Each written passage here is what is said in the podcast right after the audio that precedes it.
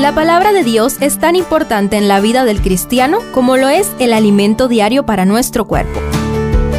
Estudia con nosotros el capítulo del día en Reavivados por su palabra.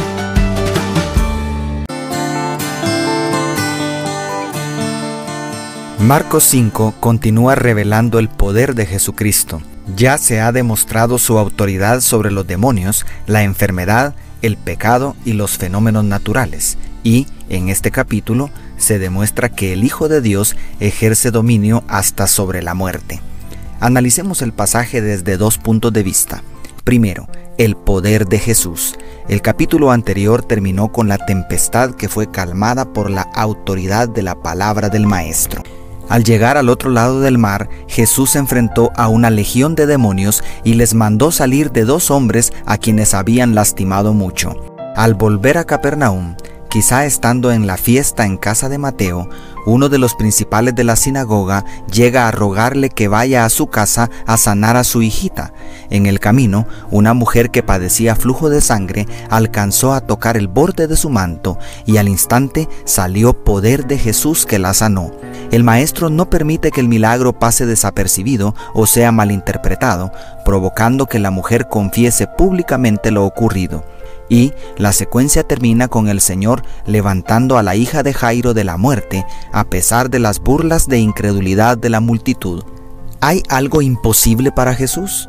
La palabra que usa Jesús para referirse al poder que salió a través de su ropa para sanar a aquella mujer es dunamis, de donde viene la palabra dinamita.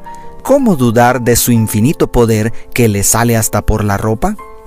Y segundo, las reacciones examinemos las distintas reacciones que se manifestaron ante el poder de Jesús. Los demonios, quienes habían sido derrotados en el cielo por el Señor Jesucristo, siempre se arrodillaban ante Él y lo reconocían como el Hijo de Dios.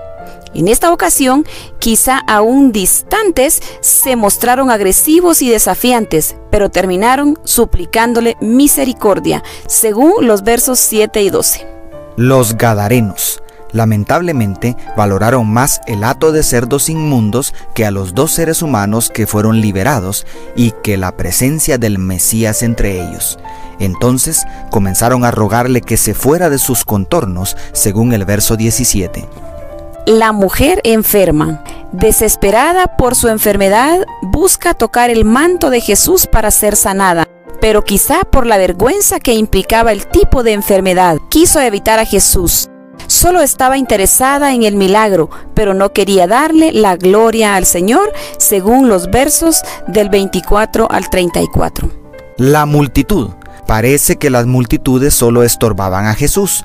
Lo echaron de Gadara, no le permitieron avanzar a la casa de Jairo, se burlaron cuando dijo que la niña solo dormía y el maestro se vio obligado a expulsarlos para realizar el mayor milagro del capítulo, como vemos en los versos 17, 24 y 40.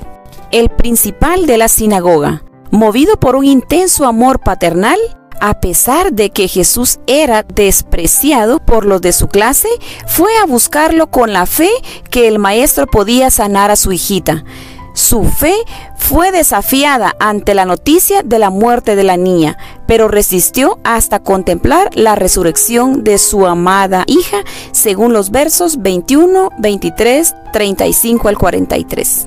Los exendemoniados aunque Marcos solo menciona uno, quizá el que habló, lo más seguro es que eran dos, como dice Mateo. Es admirable que cuando Jesús subía a la barca, accediendo al grosero pedido de la multitud, ellos rogaron que les permitiera quedarse con él.